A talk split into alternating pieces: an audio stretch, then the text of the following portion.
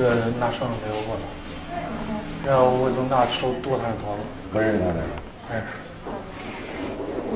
然后我剁他头。你感觉他身体状况怎么样？手不能动。啊。手不能动，我估计比较狠，就剁他头，扎我剁他头，给他勒我头晕，勒我头晕，他说你别动啊，你别动，我扎你。这名受害人叫张立峰，是一家商场的业务经理。他说，前一天晚上七点下班后，他刚坐到自家车内，两名男子突然上车将他劫持了。他说这个是在在什么时候、什么情况下扎的你？上车子打坑儿，啊，他拿绳勒我脖子。这个时候扎的你？啊，这样我就拿一手就拿脖子。就是七点多的时候已经扎了你。对。在这在这个过程中已经已经扎伤你了。哦。然后他又蹲我，蹲我能拿手去攥他刀子去，把我手给划了。你你你看见刀了吧？看见了，因为我拿手攥，我看看见。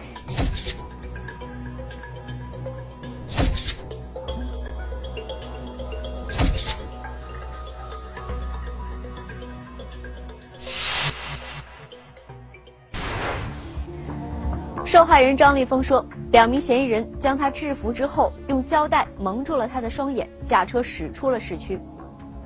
随后，嫌疑人将张先生身上的银行卡以及现金搜走，并且逼问出了密码，在附近的柜员机上取出了现金九千五百块钱，开车继续向前走。途中，嫌疑人还让张立峰给朋友打电话要打款，但是没有得逞。七个多小时之后。也就是第二天的凌晨两点多，嫌疑人将张立峰遗弃在了路边，并迅速的逃离了现场。那这突然出现的两个嫌疑人到底是什么人呢？他们又逃到哪里去了？聚焦一线，直击现场。回家途中遭遇不测，八小时生死挣扎。我要晕过去了，我怕他俩人把我扔到什么位置也不知道。诡异车辆，模糊身影，异地查询，嫌疑人神秘消失。作案手段比较娴熟，他这个当时取款的时候是遮挡这个面部的。神秘来电，引蛇出洞，高教区出现可疑男子，鬼魅搭档，一线正在播出。那刀对我握着，然后拿胶带我也扎住，然后手给我绑住。那胶带把先把眼包住了啊，然后你不知道走到哪儿了。他们开你车，他们开我车，然后把我手绑了，把我脚绑了。在遭受劫持后，张立峰从交谈中渐渐明白，劫匪的主要目的就是为了钱财。就是保存这个体力，因为当时受伤流血挺多的，我要晕过去了，我怕他俩人把我扔到什么位置也不知道了，我要保持体力，嗯，起码生存下去。然后说想。知道他俩明确自己，他俩就是为钱，然后就是说如何去把给，比如说把钱给他们，把我放了是第一位。当时就想如何把钱给他们。为了确保生命安全，张立峰开始和两名歹徒周旋。我说：“你看你们主要目的是抢钱的话，你看我把钱给你们，你不要伤害我性命，是吧？你看你要把我杀了，这是人命啊，太大了。”我说：“你为钱反正是。”然后我说：“我把钱给了你们。”嗯，咱这算你也不用伤害我，是吧？我就算破财消灾也好。然后这样跟他沟通，他说就是同意。两名歹徒搜走了张立峰的身份证，并拿了他的银行卡，威胁一周之内张立峰往两张银行卡内打五万块钱。张立峰答应后，歹徒驾车把张立峰送到了一个较为偏僻的地方，下车仓皇逃离。慢慢就下车，一只手，你这个手已经手筋断了。下车以后就是看见出租车过来，我赶紧跟着出租车摆手，然后那个出租车司机又把我送到医院。送到医院以后，那出租车司机在路上就问什么情况，然后他一听说是枪击，他就打上电话，就是报案。车现在在什么位置？新兴东。新兴东是什么位置？那有个建行对面。海林那块海海南路口吗？海南路口往西。海林有建行，路北有建行。嗯，是个大建行是吧？对对对，建行是什么车？这个出生。当时报警人在报完案的时候，犯罪嫌疑人已经乘车逃离现场了。那么他这个犯罪嫌疑人逃离现场的这个位置，正好是监控图像没有覆盖到的一个区域，所以说没有留下犯罪嫌疑人的啊任何丝毫的一些踪迹。对受害人张立峰的询问，没能让警方掌握案件的更多线索，而对于案发第一现场的勘查，也让警方感到非常棘手。在这条街道，它是一条东西街，这条小路，在它的这个街的西头和东段，就等于说这个新世纪广场两头，这条街道两头都有监控，但是并没有一个监控能够直接的，呃，能够覆盖到这个这个车辆，就是受害人他这个车辆这个案发地这个现场。记的这两个地点，正好是属于这个视频监控的一个盲点，是一个盲区，啊，也说明这个犯罪嫌疑人在作案的时候，也是对这一方面也进行过一个有效的一个勘查，啊，确定了自己作案的一个比较有效、有利于他们的一个空间位置。在现场所获不多，案件几乎处于零线索状态。面对复杂的情况，警方决定扩大搜寻范围。希望能查找出蛛丝马迹，划定了一个大致的范围。这样呢，我们就调集了全市区的这个监控探头。王英时任邢台市公安局指挥中心主任，为了查找有价值的线索，他调集同事们开始查阅全市监控录像。呃，我们视频中心主要是从以快制快的这个角度。呃，指挥中心就立即调取了相关附近的一些视频线索。那么，在刑警队这个出现一些这个案件难办的这种状态下，我们及时嗯通过分析、通过研判，那么查到了犯罪嫌疑人所乘车辆的一些具体的线索，那么从而为这个案件提供了很大的支持。作案的现场啊。这个地方是他经过的第一个摄像头。那咱就说调一下下一个入口的那个图像，那就看出来他这个车的一个整个特征了。犯罪嫌疑人对他劫持的一个有效的一个时间，再根据我们这个视频的一些呃这个车牌的一些信息，那么就是说那个就可以把他整个的这个作案的时间能够精准到比较呃可靠的一些一个地步了，就啊，从而能够确定。整个的犯罪的时间以及他的犯罪的路线。监控显示，案发当天十九点二十分左右，两名嫌疑人劫持受害人，驱车自西崇礼街向东至顺德路，至中兴东大街向西，至一招港向南，一直行驶至沙河市。然后就是沿路的这个天网视频，我们就追踪。一路追踪到，就是说这个，嗯，一直出了城，沿着新华路吧，出了城之后一直往沙河去了。呃，通过他这个这个当事人的描述，因为他在这个出城之前只停过一次车，嗯，是逼问这个从这个受害人身上搜了这个现这个搜走了现金和银行卡，呃，然后就说这个出了城之后。是在沙河取的款，这个是可以通可以通过他这个取款记录，嗯，确定了是在沙河的这个取的款。作案手段比较娴熟，嗯，他这个当时取款的时候是遮挡着的面部的，戴口罩，嗯。取完款以后，他觉得他取的钱不多，一共是九千五百元钱现金，嗯。然后就是说这个，开始就是开着车，沿着这个这个就是。从沙河绕着沙河转，从这个绕到沙河城的西部，从这个行左公路又返回邢台市区。当晚二十二时许，受害车辆自行丰县经西北流返回市区。二十二时二十六分，嫌疑人驾车至天一城对面小巷内滞留十一分钟后再次离开。我们就分析这个，咱们咱们就想着这两个嫌疑人开车进去。呃，在里边停停留了几分钟，他他这几分钟在干什么？所以我们侦查员到实地进行了走访。他这个地方是咱们一个拆迁的一个区域，里边一共就住了十二三户人家，其他的都拆平了。呃，咱们就想着这个嫌疑人会不会在里边有关系人、联系人？但是经过咱的摸排走访以后，他并没有这。个有关系人。有一张能够看到一个模糊，就是这个司机，就是驾驶员这个这个嫌疑人。嗯。呃，我们能看到一个模糊的一个面部轮廓。嗯。呃，但是也不是特别的清楚。嗯。然后另外一名嫌疑人呢，是在后排座位上控制着受害人的。嗯。这个当时咱们看不到后排。应该能看出来岁数不大，二十多岁吧。应该是一个，我们当时看应该是一个长方脸，嗯，戴着手套，头发不是很短。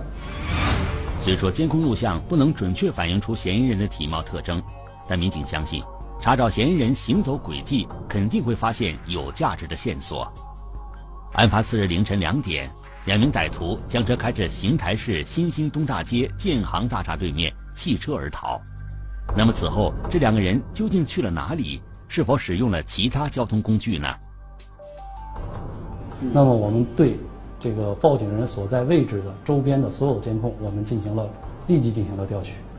凌晨两点多吗？嗯，对。嗯，大概有几十辆车，六十多辆车，我记得当时是。而且我们把他这个在这个范围之内的小路的监控，嗯，也都调出来了。从嫌疑人汽车到逃离现场前后大概十五分钟，从监控画面上不能直接看到其行动轨迹。但就在这段时间里，共有十三辆出租车经过。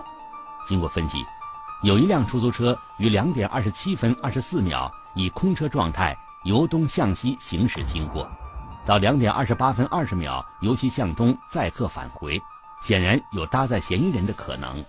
所以说，我们当时就大胆的推测，这辆车，因为它进入从东向西进入视频画面的时候是空载，嗯，而这个一分钟一分四十秒之后从西往东。开出来这辆出租车是载客的，嗯，大胆这个假设，嫌疑人打了这辆出租车，嗯，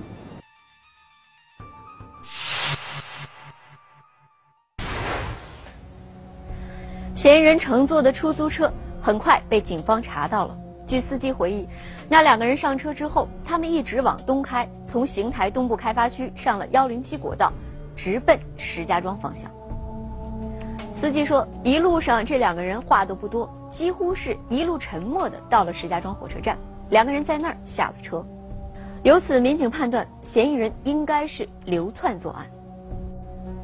现在的困难在于，对这两个嫌疑人的身份信息以及他们的体貌特征，警方几乎没有掌握任何的线索。如果这两个人真的是在石家庄乘火车逃走了，那么对他们实施成功抓捕的希望非常渺茫。那下一步该怎么办呢？火车站出现可疑人员，警方追踪神秘消失，警方既定四招引蛇出洞，两张银行卡、一千元现金，柜员机前再现可疑身影，鬼魅搭档一线正在播出。案发五天后，民警带领那名出租车司机赶赴石家庄。力求通过监控视频查获嫌疑人的活动情况和购票信息，进一步确定他们的身份。经过我们协调，我们直接去了这个石家庄市站前派出所。当时这个派出所的民警也给了大力的支持，调取了这个现场这个我们所有的摄像头。嗯。呃，我们看到的这个情况，呃，从这个嫌疑人下车，嗯，确实能看到他。这两个人下车之后，背着背包，然后直接进了这个。走到这个火车站候车室，紧挨着旁边有一个小餐厅。民警通过监控视频发现，两名嫌疑人当天五点零九分到达火车站附近下车后，在售票厅门口南侧小吃摊滞留三十分钟吃早点，然后背背包离开广场，没有进火车站买票，而且也没有出现在当日的购票视频信息中。所以说呢，这个这条侦破案件的线索。又被中断。案件的侦破似乎又回到原点，办案民警意识到必须再访受害人，认真筛选每条细小的线索，从中寻找解决问题的方案。所有的这些细节，我们像过筛子一样，把它串成了一个作案的全过程。通过再次细致走访，一条重要信息引起警方注意：犯罪嫌疑人拿走受害人两张银行卡，要求受害人继续打款至少五万。为了诈财，获取啊不义之财，他的贪婪之心太重。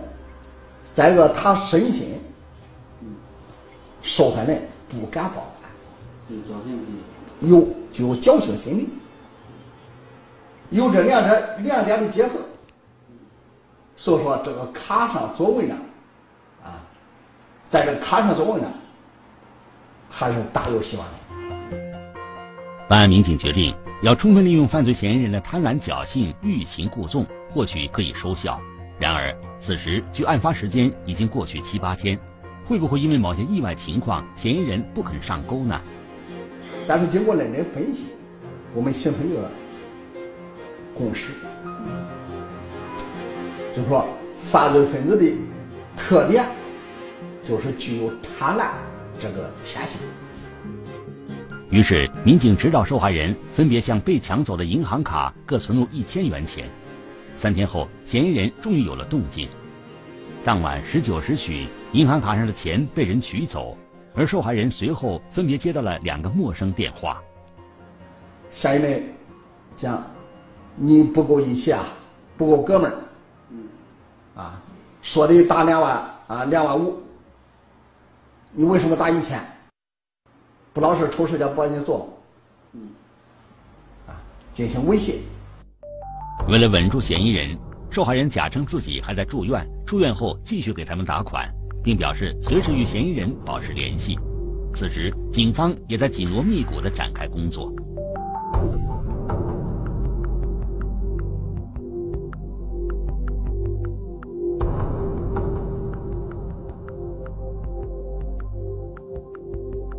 上打钱，他那个交易记录、取款地点我们也调了，是在石家庄桥西区的一个学校附近。当时我们分析，这两个嫌疑人可能就藏匿在附近。警方发现，嫌疑人取款地点在河北省石家庄红旗大街高校区一带。难道两名嫌疑人会是在校大学生吗？民警立即在这一带进行了秘密调查。所以说，咱们组织侦查人员在这个学校周边展开了。大面积的排查走访，嗯。啊，因为咱们这个事先调取了这个视频截图，咱掌握了其中一个呃嫌疑人，啊有一个大概的轮廓，啊，咱这个在学校周边进行摸排走访，学校周边这个出租房屋特别多，所以说排查起来也非常困难。由于高校周围出租房较多，大多都是老式筒子楼，一幢楼里租住几十人。这是排查工作颇费周折，在周边的邻居上面去拿拿着照片让他们去进行辨认，哎，发现这个其中有这个群众给咱反映，哦，好像是在这个就这栋房屋里边住，但具体哪个门不清楚。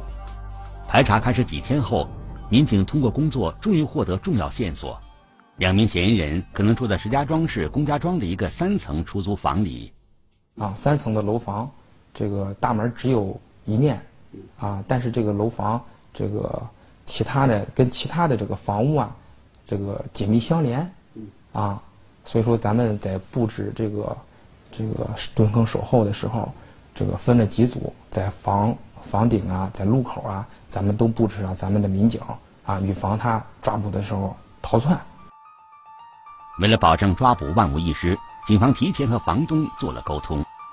咱们就对这个房东进行询问，问他看看有没有两名唐山口音的年轻人在这入住。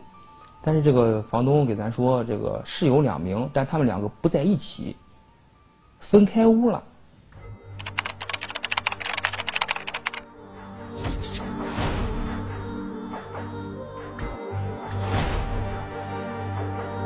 当时这个受害人被抢的这个身份证，还有作案时使用的凶器那两把刀子，在他们这个电视底下藏着。你叫什么名字？何志强。呃，哪儿的人啊？河北唐山丰田。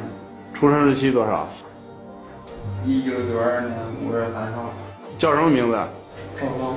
哪儿人啊？唐山丰田。出生日期多少？一九九一年七月八日。嗯。家里都有什么人啊？父母还有两个姐姐。咱们抓获这个嫌疑人以后，对他进行讯问。这个嫌疑人供述了什么呀？他们从石家庄逃窜到邢台以后，因为不敢用自己的身份证，怕留下这个轨迹，把自己的行李、被子都藏匿在这个已经拆迁的这个啊废弃的房屋里边，在这个废弃房屋里边住了两三天。我感觉上班挣的比较少，想干干点别的。我我在石家庄摊煎饼呢，就是做小生意。赵刚，二十一岁，河北省玉田县人；韦志强，二十二岁，自小和赵刚在同一个村子长大。两个人落网之后，警方感觉有点意外。本案谋划周密，作案手法娴熟，很像是有过多次前科的老手所为。但是，调查之后，警方发现这是他们两个第一次作案。二零一四年五月二十九号，邢台市桥东区人民法院对本案作出了一审判决。可是，令人感到意外的是，邢台市人民检察院随即就对一审判决的结果提出了抗诉。这是为什么呢？难道说这其中有什么隐情？二零一四年十月九号，邢台市中级人民法院公开审理了这起案件。我们现在就去看看法庭上发生了什么。一审判决因何遭遇抗诉？我们认为法院的量刑有点偏轻，是事实不清还是量刑有误？要坚决维护法律的公平正义。案件之中难道另有隐情？鬼魅搭档，一线正在播出。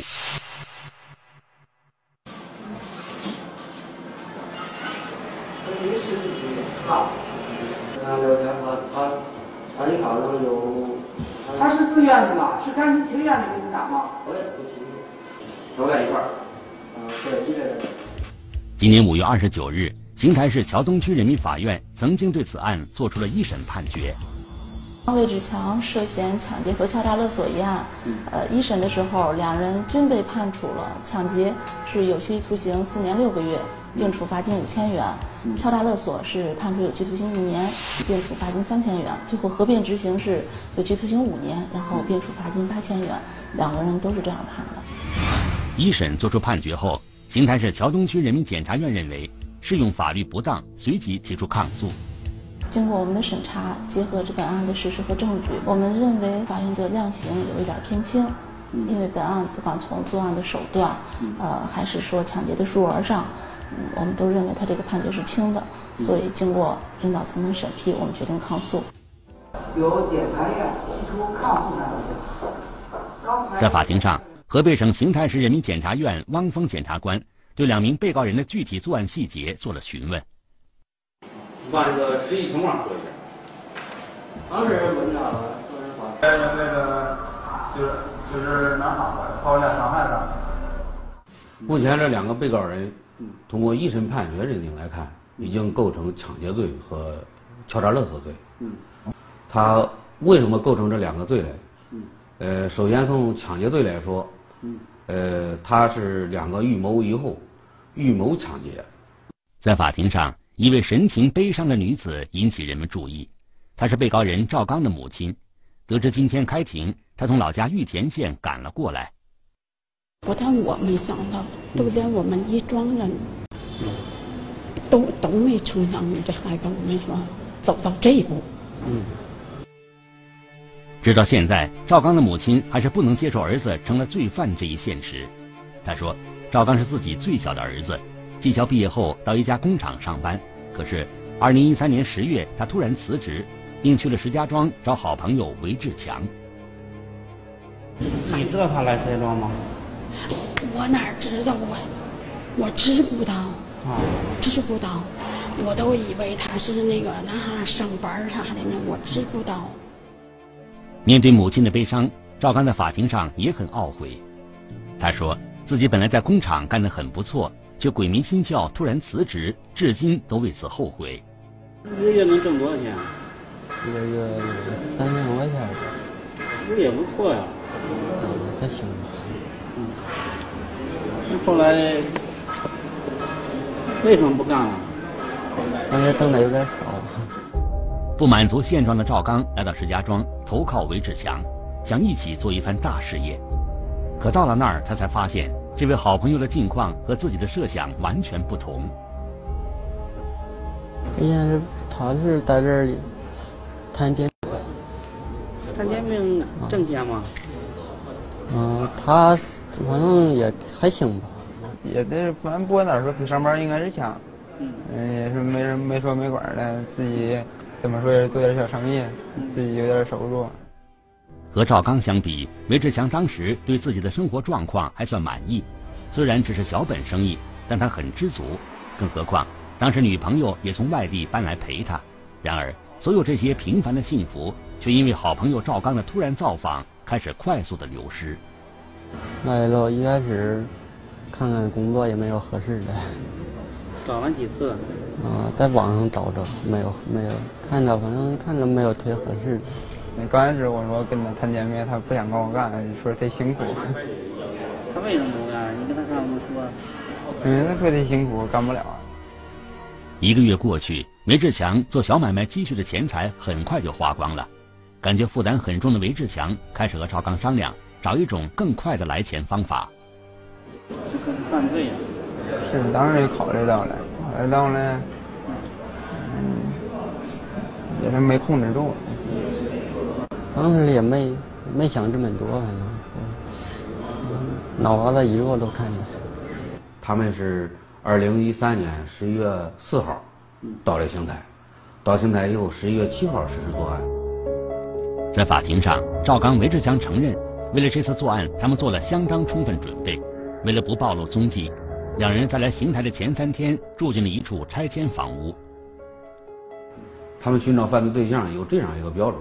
他们就是寻找，现在一般有钱人都开好车，他们就开，呃，寻找一个开好车的人，一个人开车的人，他们商量这个作案这个方案，就是说，魏志强从副驾驶位上车，呃，赵刚从驾驶位后侧上车，两个人一块上车，同时控制住被害人，这个方案他们已经是说好了。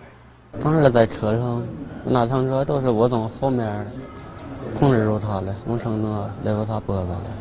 当时我上车的时候，嗯，我拿我拿刀控制他，控制他，他向我反抗，反抗剁我刀，并且这个暴力性特征非常明显。首先是他具有某些绑架特征类，就是说非法拘禁，嗯，被害人人身自由，从七点半，呃，晚上七点半一直到凌晨。三点左右，持续七八个小时。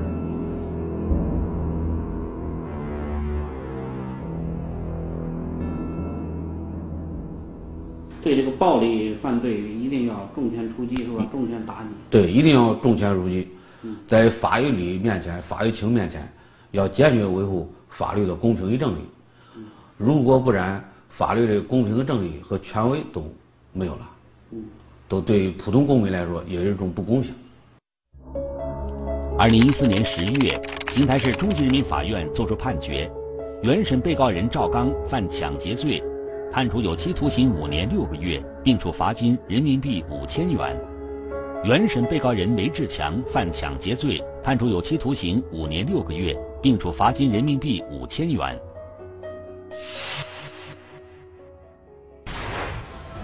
在法庭上，记者并没有看到受害人张立峰。电话中，他说自己不想再去面对那段残酷的记忆，这将成为他一生中都难以磨灭的伤痛。而对于赵刚和韦志强这两个年轻人来说，在他们身上萌生的恶念看似是偶然，但是说到底，其实是这么多年来他们不能够遏制私欲和贪婪的必然结果。